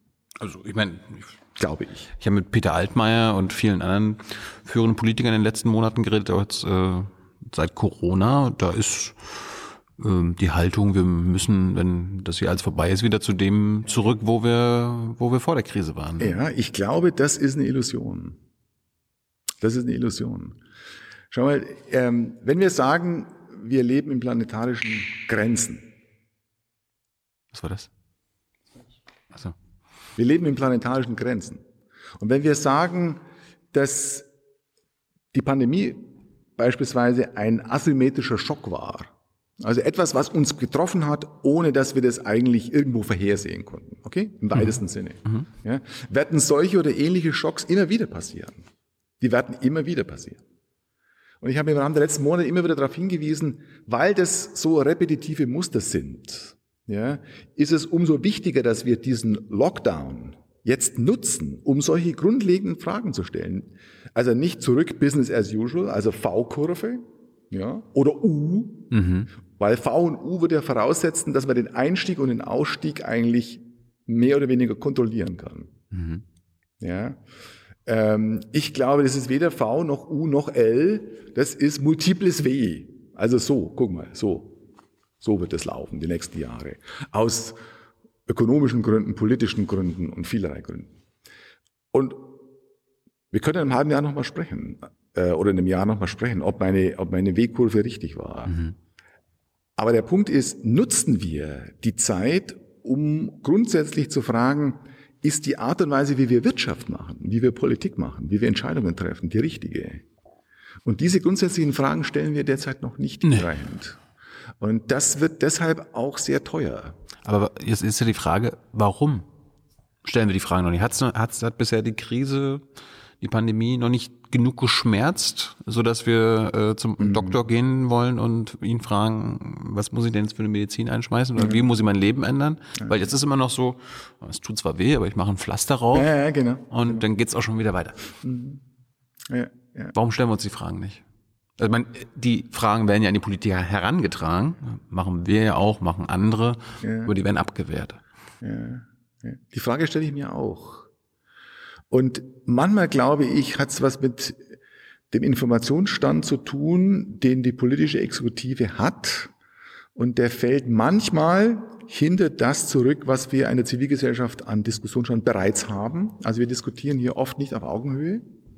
Ja, also das, was wir als Gesellschaft, als zweiter, dritter Sektor diskutieren, äh, kommt nicht immer am politischen Sektor an. Zum anderen hat es auch ganz praktische Gründe, wie zum Beispiel der Druck der Entscheidung von heute und morgen und übermorgen. Und zum Dritten, glaube ich, hat es auch etwas zu tun, dass wir als Gesellschaft im Gesamten Schwierigkeiten haben, ähm, Schwierigkeiten haben, über Tabus zu reden. Und eines der letzten großen Tabus, über die wir in den Medien und in der öffentlichen Debatte eigentlich nicht sprechen können, ist der Aufbau des Geld- und Finanzsystems. Uh. Wir, weißt du, wir können über, ja, wir können über Macht reden, wir können über Geld reden, wir können über Sex reden. Mehr oder weniger. Mhm. Okay?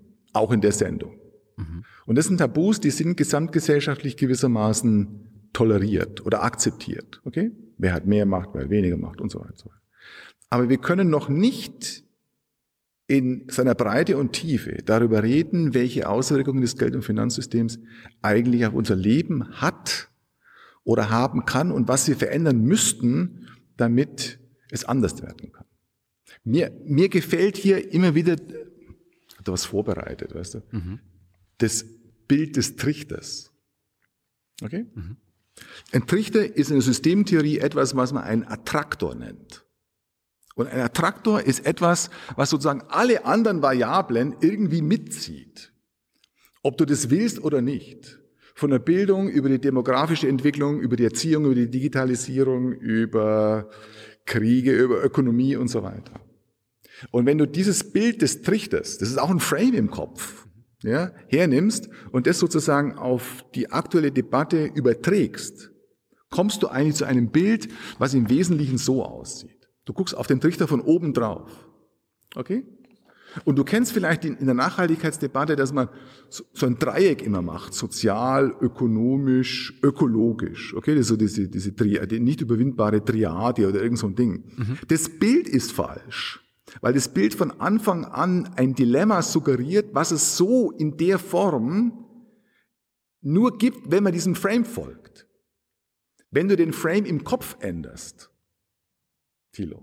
Ja? Zum Beispiel vom Dreieck hin zum Trichter. Dann hast du ein anderes Bild im Kopf. Und du hast ungefähr so ein Bild, wo ganz außen die Ökologie, also die Umwelt liegt, dann die Ökonomie oder das Soziale und ganz im Kern ein anderer Attraktor ist. Nämlich die Art und Weise, wie unser Geld- und Finanzsystem an sich aufgebaut ist.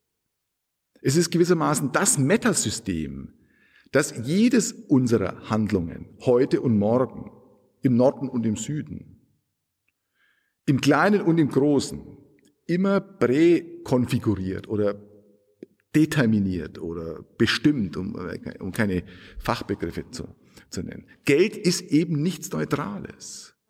Geld ist eben, weil wir am Anfang über ökonomische Theoriebildung kurz gesprochen haben, Geld ist kein neutraler Schleier zwischen mir und dem Gut und dem mir und dem Service oder mir und dir, wo man nur durchgucken kann, sondern Geld ist sozusagen etwas, was unsere Begegnung, unsere, unser, unser Austausch, wenn du mir was verkaufst, ich verkaufe dir was, von Anfang an wesentlich determiniert und bestimmt.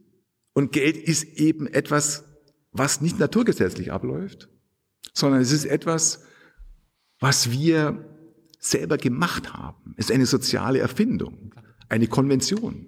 Im Grunde genommen sowas wie ein, eine Vereinssatzung, bei der wir uns vielleicht hinsetzen müssten und sagen, stimmt die denn noch in der Art und Weise der Auseinandersetzungen, die wir jetzt für die nächsten 20, 30, 50 Jahre führen müssen? Oder vielleicht müssen wir diese Vereinssatzung, dieser, diesen Ehevertrag oder wie auch immer ändern. Vielleicht. Und wo ändern wir ihn und wie ändern wir ihn, damit unsere Zukunft lebenswert ist und finanzierbar ist? Und damit sind wir sozusagen in einer komplett anderen Debatte drin, wie wenn wir über Nachhaltigkeit sprechen als einem demografischen Problem. So nach, wir haben zu viele Menschen auf der Erde. In einer komplett anderen Debatte drin, wenn es um die Frage geht, welche Technologie verwenden wir dafür? Und in einer komplett anderen Debatte drin, dass wir beide jetzt von früh bis abend nur meditieren, Vegetarier werden und Fahrrad fahren, dann ändert sich die Welt. Eben nicht. Wird sie nicht tun wird sie nicht tun, weil das Geld- und Finanzsystem immer noch das gleiche ist. Aus vielerlei Hinsicht. Da fällt, da fällt mir ein, es gibt ja immer diese Debatte, weil du gerade Nachhaltigkeit, Klimaschutz schon angesprochen hast, ja. sagen ja viele in der Politik, aber auch andere Menschen, äh, können wir uns das überhaupt leisten? Was leisten? Ja, also Klimaschutz. Also das, ah, ja, ja. also das, der, den, den radikalen Wandel, ja. den wir eigentlich herbeiführen müssten, um quasi und wollen den, und wollen, ja, ja. Äh, um den Planeten zu retten, können wir uns das überhaupt leisten. Hm. Aber man könnte ja auch sagen, naja, also CO2-Emissionen anders als Geld sind ja nicht was Künstliches. Ja, das, das Geld hast du ja gerade beschrieben. Das ist ja eine. Das ist das. Der, Im Grunde genommen ist die Frage, Thilo, die vielleicht die überhaupt wichtigste Frage. Ja, für meine und deine Generation. Nämlich die Frage, wie finanzieren wir das Ganze eigentlich? Ja, wie soll das in Zukunft, können wir uns das leisten? Wie finanzieren wir das? Das ist die, die, die zentrale Frage, nicht? Und wenn du diese, man kann das exemplarisch an den 17 Nachhaltigkeitszielen diskutieren. Okay? Die UN hat ja 2015 entschieden, als Weltgemeinschaft haben wir uns entschieden, dass wir 17 Nachhaltigkeitsziele grob bis 2030, 35 umsetzen wollen. Überwindung von Armut und, und Hunger und, und, und vieles mehr. Auch die Schutz von Biodiversität und globale Erwärmung und Technologieumsatz, Infrastruktur. Vieles. Alle 17. Es gibt ganz wenig sogenannte globale Roadmaps oder Landkarten, auf die sich die Weltgemeinschaft so konsensfähig politisch entschieden hat und geeinigt hat, wie diese UN-Charta. Ganz wenig. Es war der größte Meinungsbildungsprozess der UN überhaupt seit ihrem Bestehen mit Hunderten von Panels und, und Bevölkerungsbefragungen und Expertenbefragungen. Am Schluss haben alle zugestimmt. Und das Spannendste an dieser Diskussion ist, alle wollen das, grob, sage ich jetzt mal. Alle Menschen wollen das. Und wir, wir haben auch die Technologie dazu. Wir wissen nämlich, wie wir ein Panel, ein Solarpanel auf den Dach schrauben. Wir wissen, wie wir Kindergärtnerinnen ausbilden und Ärzte. Wir wissen auch, wie wir einen Windpark hinstellen und wir wissen, wie wir Malaria bekämpfen. Wir wissen, wie man eine Intensivstation aufbaut und wir wissen, wie eine Universität funktioniert. Das wissen wir alles. Wir haben die komplette Technologie, die sich noch weiterentwickeln wird, aber die, wir haben das im Kern alles da. Wir haben sogar einen politischen Konsens und darüber hinaus noch was ganz anderes. Wir haben eine immens robuste wissenschaftliche Evidenz über alle 17 Ziele hinweg wie das konkret wissenschaftlich gehen soll. Nur eine Frage haben wir nicht diskutiert. Nämlich die Frage, wo das Geld herkommen soll, um diese 17 Ziele gegenzufinanzieren. Mhm. Ja? Und das ist in der Tat die entscheidende Frage auf dem Weg der Transformation in die Zukunft. Ja? Wo kommt die Liquidität her, um diese 17 Ziele zu finanzieren? Für mich, für meine Generation. Wir sind die letzte Generation, die diese Frage letztlich beantworten muss. Ja, irgendwo. Nee? Ja, ja so, äh, mir fällt nur gerade der Spruch ein, äh, wir können uns das Ende der Welt vorstellen, aber nicht das Ende des Kapitalismus. Hm. Das ist ein Narrativ, das ich jetzt zum Beispiel nicht folge. Das magst du nicht. Nee, das, ist, ist, ist, das wollte ich jetzt so einbringen. Ja, mal gucken, gut, mal gucken was du, wie du reagierst. Ja, das haben wir mir gedacht. Äh, bei der Frage, wie wir das gegenfinanzieren, also ja, geht es aus meiner Sicht nicht darum, dass wir den Kapitalismus abschaffen. Überwinden?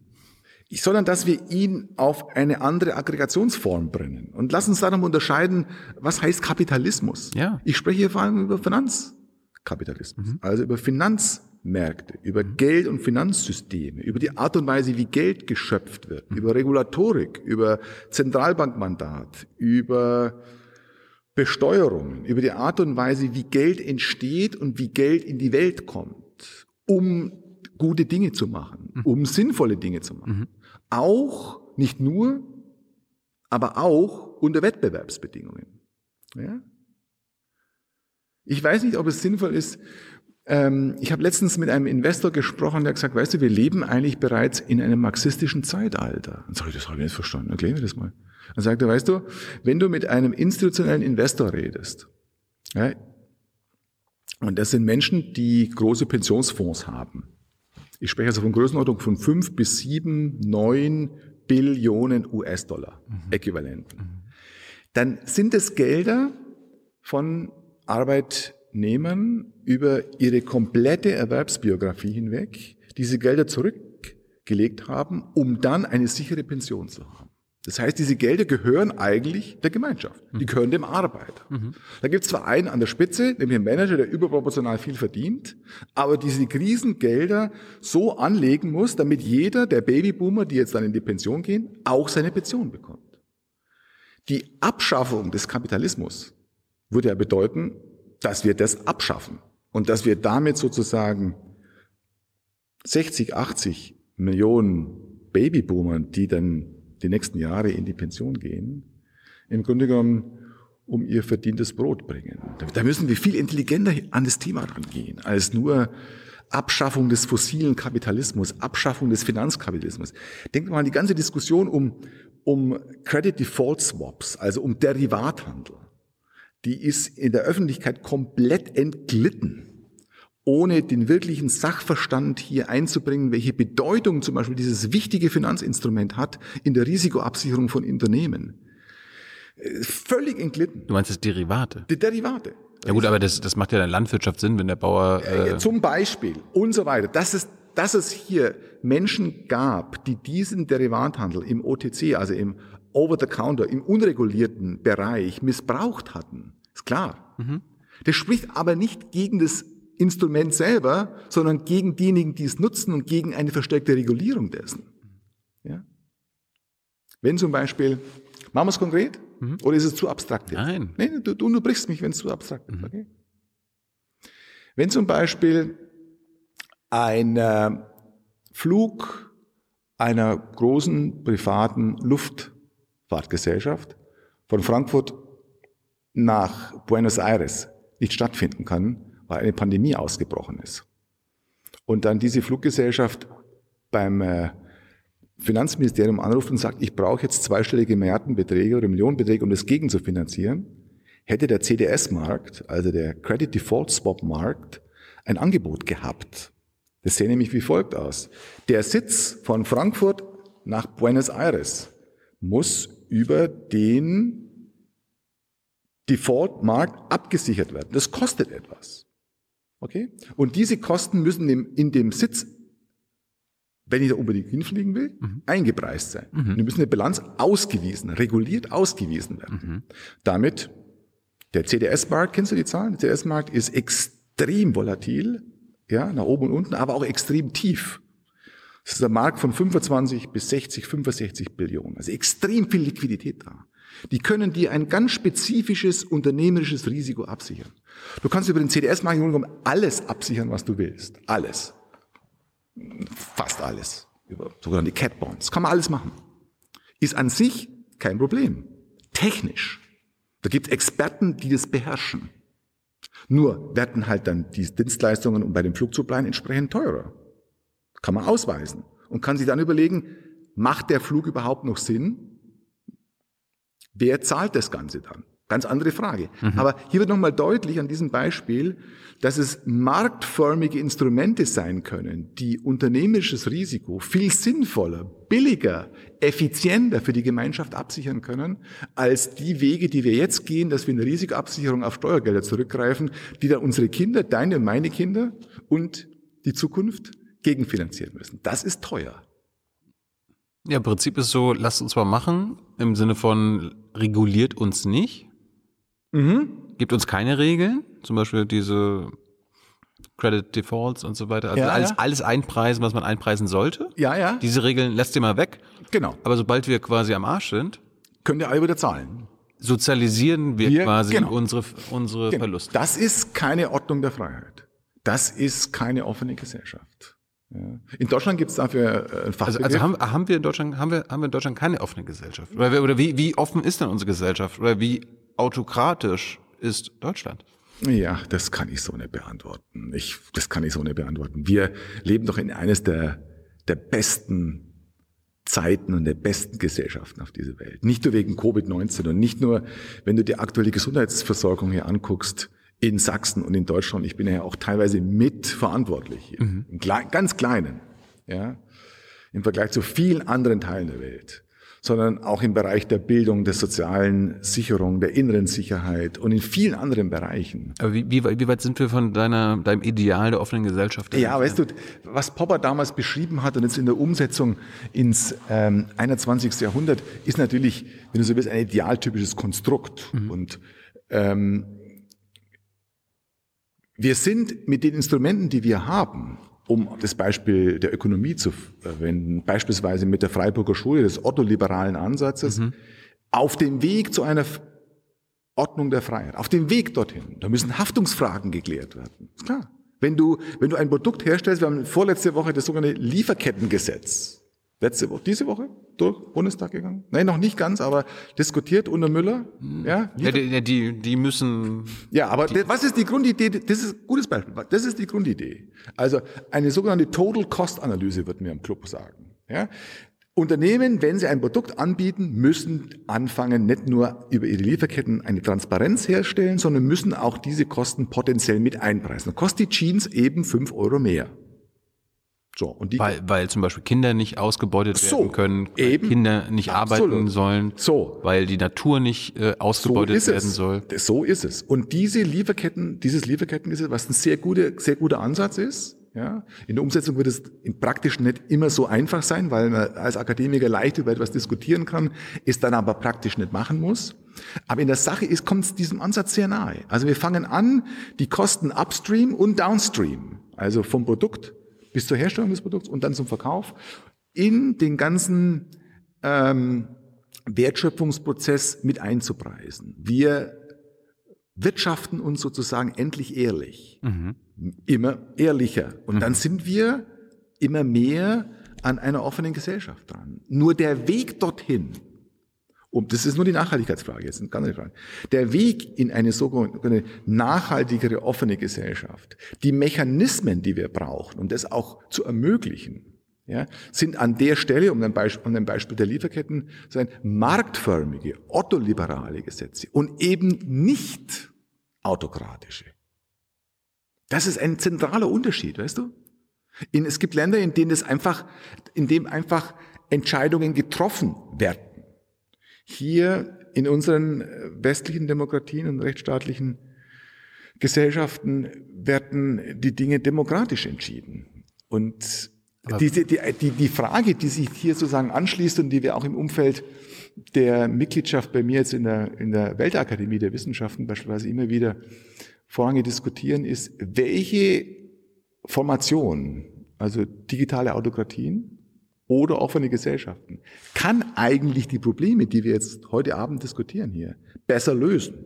Auf den ersten Blick sieht es ja so aus, als ob digitale Autokratien, die einfach durchregulieren, die einfach durchentscheiden, eigentlich das besser und schneller und effizienter können. Auf den ersten Blick. Auf den ersten Blick.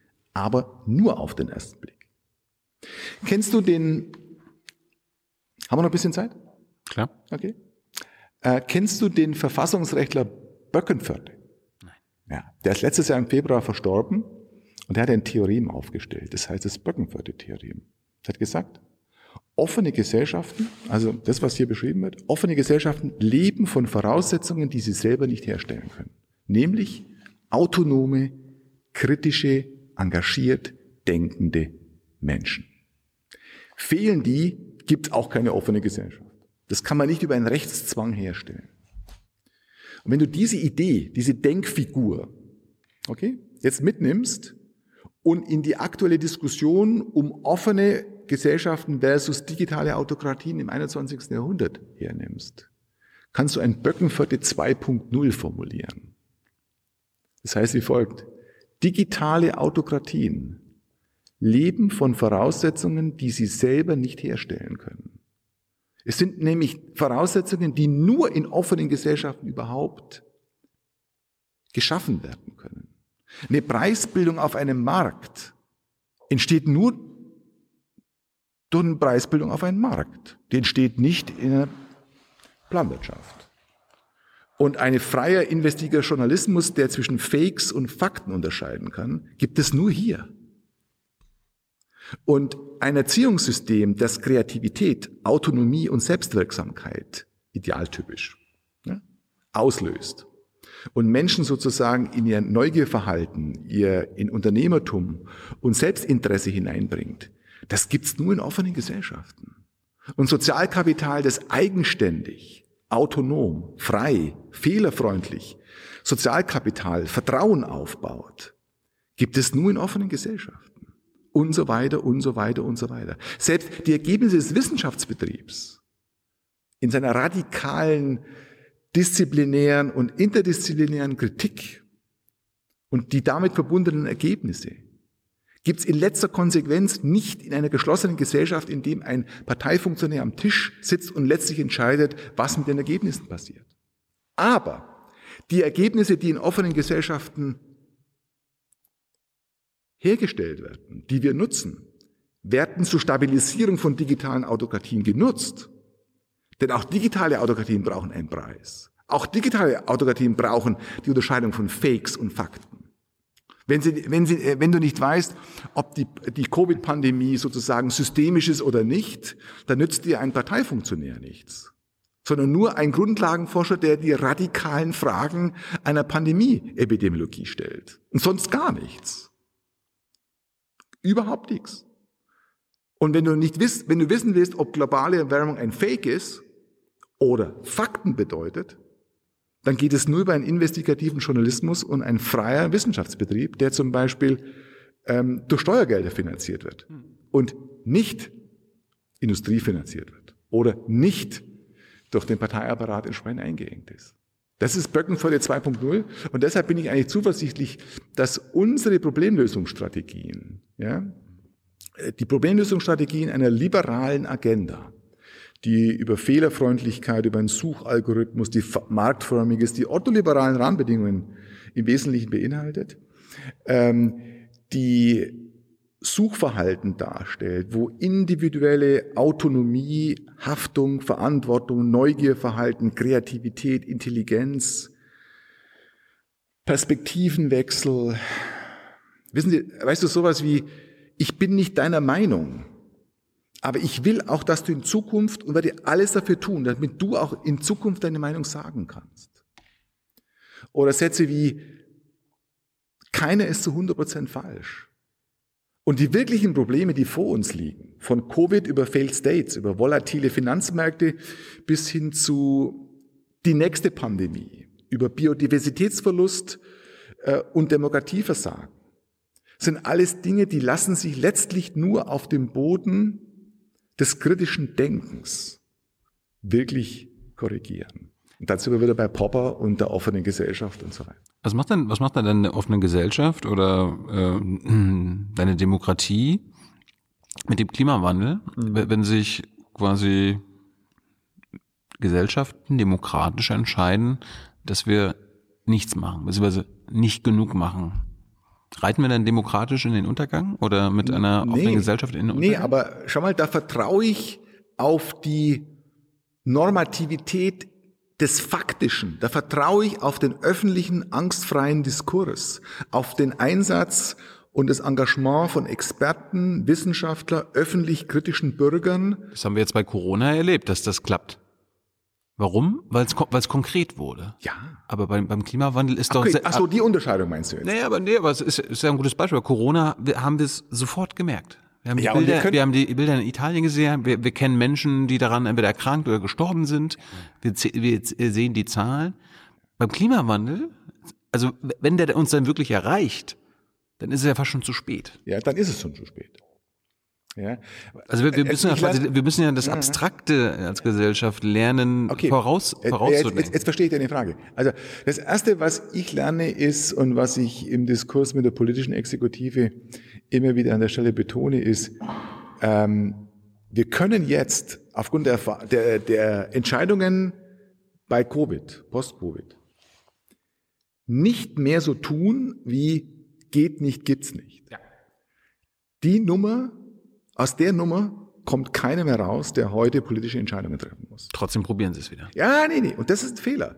Und zwar das ist ein Fehler in zweifacher Hinsicht. Der ist politisch und ökonomisch unklug, weil er uns politisch instabil macht und weil er uns zweitens ökonomisch sehr viel Geld kosten wird. Gleichwohl verstehe ich, dass politische Vertreter in der Exekutive unter dem Druck der Faktizität, jeden Tag Entscheidungen zu treffen, natürlich so schnell wie möglich ein Reset brauchen. Das kann ich im Einzelfall verstehen. Und dennoch sind so systemische Fragen erlaubt. Ähm, ähm, dass wir diese grundsätzlichen Fragen, beispielsweise Finanzmärkte und so weiter und so weiter stellen. Aber der Druck, den haben Sie auch, weil Sie Ihre Macht erhalten wollen. Ja, wollen das wieder. mit der Macht. Das ja, nee, aber Sie, wollen, Sie wollen wiedergewinnen. Ja, Sie wollen wieder, ja. Und da, da, da macht man eher kurzfristige Ja, das glaube ich, ja, das ist ein Aspekt. Aber ja, das ist, ist auch viel untersucht. Alle wollen an der Macht bleiben und alle wollen nur wiedergewählt werden. Also mit den Vertretern, die ich spreche, äh, geht es primär gar nicht so darum. Natürlich will man in der Diskussion bleiben, will auch mitentscheiden. Und äh, das wäre bei mir genauso, wenn ich jetzt sagen würde, äh, das ist unser Modell, ja? also mit diesen Finanzmärkten, dann will ich ja auch so nah wie möglich und so lang wie möglich in der öffentlichen, politiknahen Debatte bleiben, um auch den Prozess mit zu beeinflussen. Ja? Und an der Stelle werde ich immer wieder auch Zugeständnisse machen müssen, Kompromisse machen müssen, weil ich den Prozess mitsteuern will mitbegleiten, mitkommentieren will. Das ist eine normale und legitime und auch ethisch vertretbare Position. Nicht? Aber zurück zu der Frage, warum verändern wir uns nicht? Nicht? Also Covid ja, Klima nein. Ja, das ist eine Frage, die uns vor allem auch vor dem Hintergrund der, der, der Psychologie, äh, der Umweltpsychologie immer wieder beschäftigt. Nicht? Also äh, es, hat, es sind viele Faktoren. Einer ist zum Beispiel, dass das Thema extrem abstrakt ist. Extrem abstrakt. Oder weit weg. Und zweitens, nicht sensorisch wahrnehmbar. Nicht?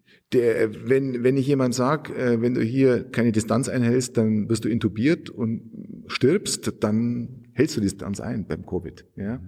Wenn wir aber sagen, ja, wir werden in 30 Jahren ähm, Hitzestürme haben und Tsunamis, dann ist das sensorisch nicht wahrnehmbar. Und das Dritte ist, es ist komplex. Komplex ist aber nicht kompliziert. Nicht? Die Unterscheidung muss man an der Stelle dann treffen. Und ich glaube, ein wesentlicher Grund, weshalb wir in der Klimadebatte nicht weiterkommen, hat mit diesen drei Faktoren was zu tun und noch mit was vierten, dass wir nämlich die Temperatursteigerungen, die wir erleben und die auch messen können, die auch unstrittig sind, ja, Temperatursteigerungen eineinhalb, zwei, zweieinhalb, drei, also reden wir mal von zwei und drei Grad Szenarium, können wir im Einzelfall machen, dass wir die in eine Balance bringen müssen mit ökonomischem Wachstum und Umverteilung.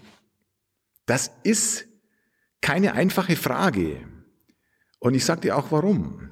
Wenn du zum Beispiel einen globalen UN-Panel dir anguckst, wo die UN über 10 Millionen Menschen weltweit gefragt hat. Weltweit. Repräsentativ weltweit. Also nicht nur ähm, 18-Jährige aus Skandinavien, was sie gerne machen möchten, ja, ähm, aus der Oberschicht, aus der globalen Oberschicht, sondern Menschen repräsentativ auf der ganzen Welt. Und dann diese 17 Ziele vorlegen, grob. Weißt du, was die ersten vier, fünf Ziele sind? Gesundheit, Job, Kindergarten, Ernährung, Antikorruption. Und weißt du, was das letzte Ziel ist? Globale Erwärmung. Es können wir aus dem globalen Norden, aus der globalen Oberschicht sehr leicht argumentieren, ja, die ganze Welt muss sich jetzt nach diesem Narrativ der Korrektur der Temperatur richten. Mhm. Der Großteil der Weltbevölkerung, Indien und andere Länder der Welt, haben ein komplett anderes Narrativ. Und wenn wir an der Stelle sozusagen diese beiden Dinge gegeneinander aufwägen, wird die Frage extrem komplex. Ich will nicht sagen unlösbar, aber extrem komplex. Und dazu zielt, dass wir das ökonomische, die ökonomische Frage der Wohlstandsentwicklung für Großteil der Weltbevölkerung mit der Frage der Temperaturentwicklung als Basisparameter, also Temperatur in Celsius auf der einen Seite und BIP auf der anderen, mhm. mit all seinen Vor- und Nachteilen, die die beiden haben, äh, müssen wir zusammenbringen. Aber wie? Ja, das ist die Frage. Hast du eine Vision? Nee, das ist keine Vision. Das ist. Nee, hast du eine Vision, wie man das hinbekommen kann? Was heißt eine Vision? Ich meine, da sind wir wieder bei dem Thema des äh, Geld- und Finanzsystems. Da sind wir wieder bei einem Thema, das wieder so grundsätzlich ist. Da, da, wird doch mal konkreter. Wie, wie, wie können wir das angehen und lösen? Wie, die konkrete Frage der globalen Erwärmung zum Beispiel. Oder welche konkrete Frage meinst du? Finanzsystem. Finanzsystem. Geld- und Finanzsystem. Okay, bleiben bleib wir bei dem Thema. Ähm, Müssen wir da was abschaffen? Müssen wir da irgendwas verbieten? Nee, nee, es, es Umverteilen? Ja. Lass es mich so formulieren. Wir haben zahlreiche Instrumente, um das Geld- und Finanzsystem sozusagen neu auszujustieren. Die haben wir. Und ich glaube, das sprengt das Format, dass ich dir eine Stunde lang das Thema jetzt über diese ganzen Instrumente nenne. Aber ich nenne dir einige, nur mhm. einige. Mhm. Okay? Wir wissen zum Beispiel, dass wir grob für die Nachhaltigkeitsziele, diese 17 Nachhaltigkeitsziele, um das als Beispiel zu nennen, da gehört auch das globale Erwärmungsthema dazu, ungefähr vier bis fünf Billionen zusätzliche Kaufkraftliquidität benötigen, um sie gegenzufinanzieren. Ungefähr. Also äh, deutsche Billionen, nicht Amer amerikanische Trillionen sind mhm. Trillions, mhm. okay? Ungefähr. Diese vier oder fünf, die können wir über die konventionellen Mechanismen der Umverteilung, indem man zum Beispiel Offshore-Plätze besteuert oder die oberen zehn Prozent besteuert oder Unternehmens, Unternehmen besteuert oder CO2 besteuert, in der Größenordnung gar nicht erreichen. Wir liegen dann grob bei der Besteuerung um den Faktor 10 unterhalb von dem, was wir eigentlich benötigen würden. Wir kriegen 200, 300 Milliarden hin, 500 Milliarden, ja, indem das Geld da weggenommen wird und da wieder hingegeben wird. Ein anderer Mechanismus, der auch für diese sogenannte Umverteilung wirkt, sind Philanthropie und Charity. Wenn du sehr reich bist, kannst du Teile deines Geldes nehmen, hast es irgendwo erwirtschaftet, nimmst es raus, machst eine Stiftung und finanzierst eine Nachhaltigkeit. Und Sparsteuer. Oh, okay, okay. Mhm. Also so. Also ist aber der Mechanismus ist Umverteilung. Mhm.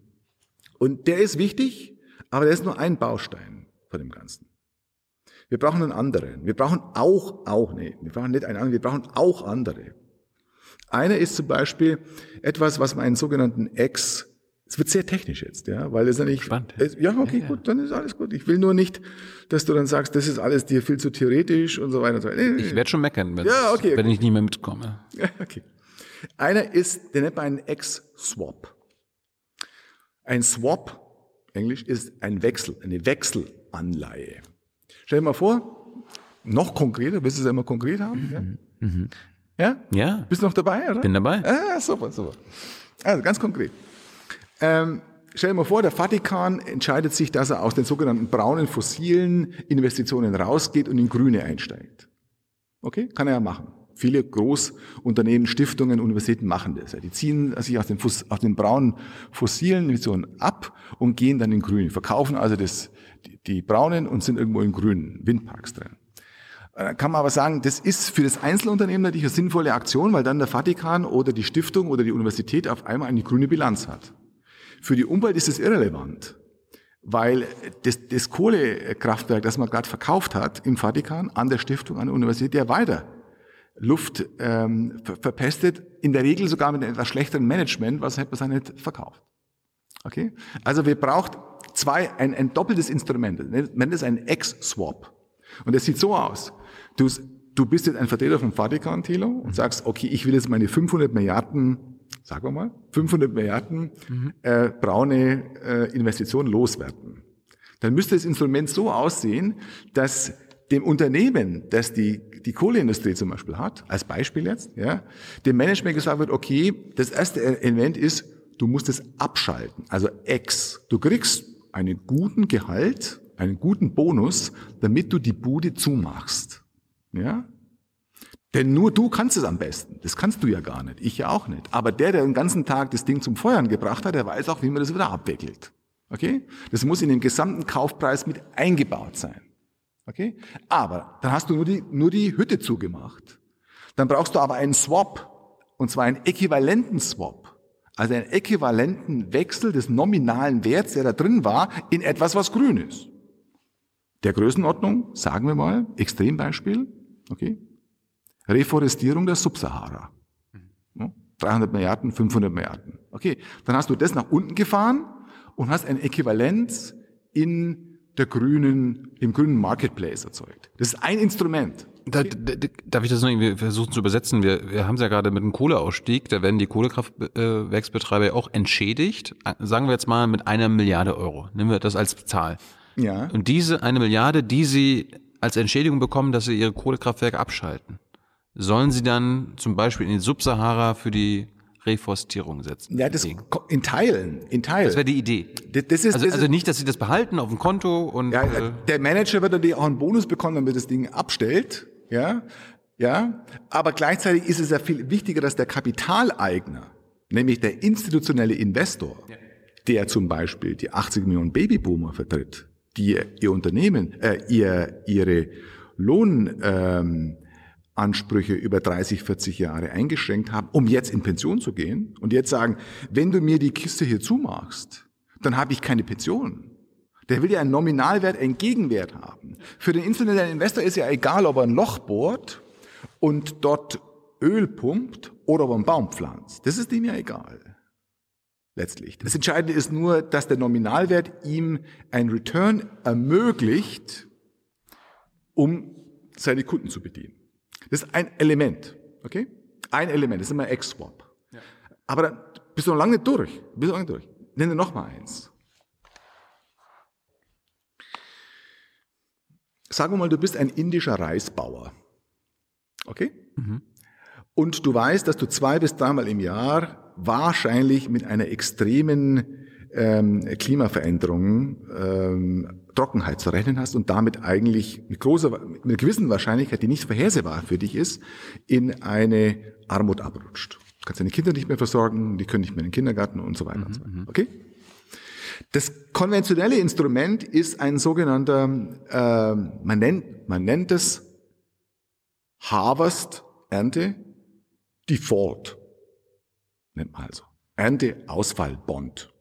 Okay, nennt man so technisch. Und es sieht so aus, dass zum Beispiel die UNO oder die Weltbank äh, 100 Millionen Indern einen solchen äh, Bond anbietet und sagt, wir sichern euch ab für den Fall und das Geld holen wir von privaten Investoren. Okay? Okay? Mhm. Wenn wir Glück haben, dann müssen wir euch nichts zahlen. Wenn wir Pech haben, Seid ihr abgesichert? Seid ihr abgesichert, aber dann müssen wir die Weltgemeinschaft dafür, äh, die, die, den, den privaten Investor dafür zahlen. Das Geld muss ja als privates Geld dann wieder zurückgezahlt genau. werden. Wie bringst du die privaten so, Investoren jetzt, dazu? Ja, nee, nee, das ist gar nicht so schwierig. Das ist gar nicht so schwierig. Die gibt's auch, solche Cat Bonds. Aber die Schwierigkeit ist an der Stelle noch grundsätzlicher. Ist es wirklich notwendig, dass eine Weltbank eine europäische Zentralbank, um zwei Großbanken zu nennen, die unterschiedliche Verfassungs, ähm, äh, Verfassungsorgane sind, wirklich an den privaten Investor herantreten müssen, um privates Geld zur Absicherung von Hunderten von Millionen von indischen Reisbauern machen. Genau. Könnte das nicht technisch auch anders gehen? Was wäre ein Beispiel, wenn die EZB oder die Weltbank dieses Geld im Rahmen, technisch nennt man das Quantitative Easing, also mit einem Prozess der Geldschöpfung zur Verfügung stellt? Ja. Damit gibt es keinen Gläubiger und keinen Schuldner. Cut the middleman, oder was? Da gibt's, so ist es. Und die Weltbank schafft diese, sagen wir mal, 50 Milliarden Cat Bond. Ihre Bilanz wird größer. Ja. Jetzt kommt's nicht zum Ereignis. Das heißt, die Bauern werden nicht arm. Dann bleibt die Bilanz. Jetzt müssen sie das Geld auszahlen, dann wird die Bilanz entsprechend geringer. So what? Idealtypisch ist es eine öffentliche Institution. Das heißt, wir müssen an der Stelle, wenn wir wirklich klug hingucken, nicht an der Stelle, bei dem Instrument, wohlgemerkt, nicht immer und überall und Abschaffung von Kapitalismus und so weiter, an der Stelle mit so einem Instrument, mit so einem Catbond, nicht den kompletten Betrag über den privaten Anleger abwickeln und damit uns für die nächsten 50 Jahre verschulden, sondern in einem Geldschöpfungsmechanismus diese zusätzliche Liquidität für die Absicherung solcher oder ähnlicher Risiken einfach bereitstellen. Und wenn, wenn, man, wenn man diesen Gedanken weiterentwickelt, bis zu einer extrem komplexen, aber für mich zielführenden Debatte um etwas eingestiegen, was man parallele Liquidität nennt. Der Fachbegriff, kannst du dann googeln, heißt CBDC, Central Bank Digital Currencies, also Regulierer, Zentralbanken schaffen zusätzliche Liquidität. Und jetzt kommt der Punkt. Die knüpfen sie intelligent an modernste dritte, vierte Generation Blockchain-Technologie und garantieren über einen sogenannten, wie der technische Begriff, Smart Contract, dass die Gelder genau dorthin gehen sollen und nicht woanders hin. Wenn es nämlich zu so einem Ereignis kommt, also es beispielsweise ein Harvest Default, also ein, eine Extremwetterlage, wo 100 Millionen äh, äh, Reisbauern in, in Indien an, an die Armutsgrenze herangetragen werden, haben die vielleicht alle ein Handy, große Teile haben ein Handy, dann wird denen über eine Blockchain-Technologie diese Liquidität aufs Handy gespielt. Innerhalb von Sekunden. Boom. Und damit hast du zum Beispiel nicht komplett, aber auf weiten Strecken das Problem der Korruption gelöst. Nicht komplett, aber auf weiten Strecken. Mhm. Und du hast sichergestellt, dass die Gelder genau dorthin gehen, wo sie hingehen sollen. Und nicht im Middleman irgendwo hängen bleiben. Und du kannst sicher gehen, gehst du noch einen Schritt weiter, der Smart Contract, das lässt die Blockchain-Diskussion zu. Ich bin da in, in Teilen ähm, mit involviert. Der Smart Contract kann so konfiguriert sein, dass die Dinge, die Gelder nur für bestimmte Dinge ausgegeben werden. Ha, weil es digitales Geld ist. Stell dir mal vor, mit dem Geld kann man keine Maschinengewehre, keine Alkohol, keine Zigaretten kaufen. Weil wir wissen, dass zum Beispiel indische Familien, bei denen der erwerbstätige Mann ähm, ähm, äh, ein Raucher ist, äh, 10 bis 20 prozentige höhere Wahrscheinlichkeit hat, dass die Familie in die Armut abrutscht, weil das Geld eben nicht für Nahrungsmittel ausgegeben wird, sondern für Zigaretten oder Alkohol ausgegeben wird. Okay? Mit so einem Smart Contract Algorithmus kannst du gewährleisten, dass die Frau, die dann das Geld auf ihrem Konto hat, zum Beispiel Reis kauft oder aber, Wasser kauft. Aber ist das nicht schon wieder ein Teil dieser digitalen Autokratie, dass die Autokratie dir vor, äh, vorschreibt, was du dann ja, nicht dieses, zu konsumieren ich, hast? Ich kenne ich kenn die Diskussion. Das ja, aber das ist ja, ist ja jetzt Nee, das ist keine digitale Frage. Autokratie, denn die 17 Ziele, auf die wir uns geeinigt haben, die sind nicht autokratisch entschieden worden, die sind demokratisch entschieden worden. Wir haben als Weltgemeinschaft, aus der Nummer kommen wir jetzt nicht mehr raus. Wir haben uns als Weltgemeinschaft im September, am 15. September 2015 auf diese Roadmap entschieden. Jetzt im Nachhinein zu sagen, nee, jetzt wollen wir sie eben doch lieber nicht, jetzt machen wir Verbrauchersouveränität, jeder macht, was er will, boah, da wird schwierig. Da wird ganz, ganz schwierig, Thilo. Ne? Hat mich nur gerade so ein bisschen an China erinnert. Da gibt's ja quasi auch äh, dieses äh, Social Scoring und wenn du ja, quasi in der Öffentlichkeit rauchst, dann mhm. äh, fällt dein Social Scoring und das hat mich jetzt gerade an deinen ja. Reisbauern erinnert, ja. der mit der das Geld durch deine tolle Idee bekommt, also, aber dann aber sich nicht die Zigaretten kaufen. Ja, aber Moment, das sind wir in einer Dilemmasituation. Dilemmata-Situationen sind klassisch für komplexe moderne Gesellschaften, typisch. Aus denen kommst du nie komplett raus. Alle komplexen Systeme, alle komplexen Situationen, alle komplexen Gesellschaften produzieren Dilemmata, also Widersprüche. Und es geht nicht darum, die Widersprüche aufzulösen, sondern es geht die Widersprüche sozusagen zu verstehen und die richtige Balance zu finden. Wenn der Reisbauer weiterhin seine Zigaretten kaufen will, damit im Übrigen massive soziale, ökologische Externalitäten produziert, die er auch in Teilen selber zu verantworten hat, an irgendeiner Stelle. Sonst sind wir hier im Kindergarten. Okay, sonst wird das Ganze irgendwie infantil. Dann kann er das auch weiterhin eben halt denn mit dem konventionellen Geld. Sobald es sich aber im CBDC bewegt, tut er das eben nicht. Und so gibt's, ich sage mal, zwei, drei Dutzend Instrumente, die man zusammenbringen muss. Und wenn wir das intelligent tun, Jetzt lehne ich mich stark aus dem Fenster, aber das tue ich jetzt. 18 Monate kannst du so ein System auf europäischer Ebene umsetzen. Und wir haben in zwei Jahren mit so einem System in Europa keine Armut mehr, beispielsweise. Das heißt, wir müssen die EZB quasi neu aufbauen, beziehungsweise Nee. neues, neue, Man neue Mandat. Genau, genau. Äh, Die vielleicht, vielleicht ein bisschen demokratisieren. Ich Ja, meine, das ist alles. Ja, ja. Naja, aber Jens Weidmann ist ja zum Beispiel ganz stolz darauf, dass er nicht abgewählt werden kann. Ja, das ist das, die Frage, der, das würde ich nicht zu hoch hängen. Das Entscheidende ist für mich an der Stelle jetzt ähm, zweierlei. Zum einen mal ähm, ähm, die Erweiterung des Zentralbank an der Stelle. Es gibt weiterführende Fragen, aber an der Stelle, wie du fragst, ein erweitertes Zentralbankmandat zugunsten der Nachhaltigkeit. Okay? Neben äh, viele Zentralbanken haben wir die, die, die Preisstabilität als Merkmal. Als zweites Merkmal haben ungefähr zwei Drittel auch noch äh, die Frage der Arbeitslosigkeit. Und das dritte Mandatserweiterung wäre ähm, Nachhaltigkeit, beispielsweise. Diese Entscheidung ist eine Entscheidung, die in demokratischen Parlamenten getroffen wird.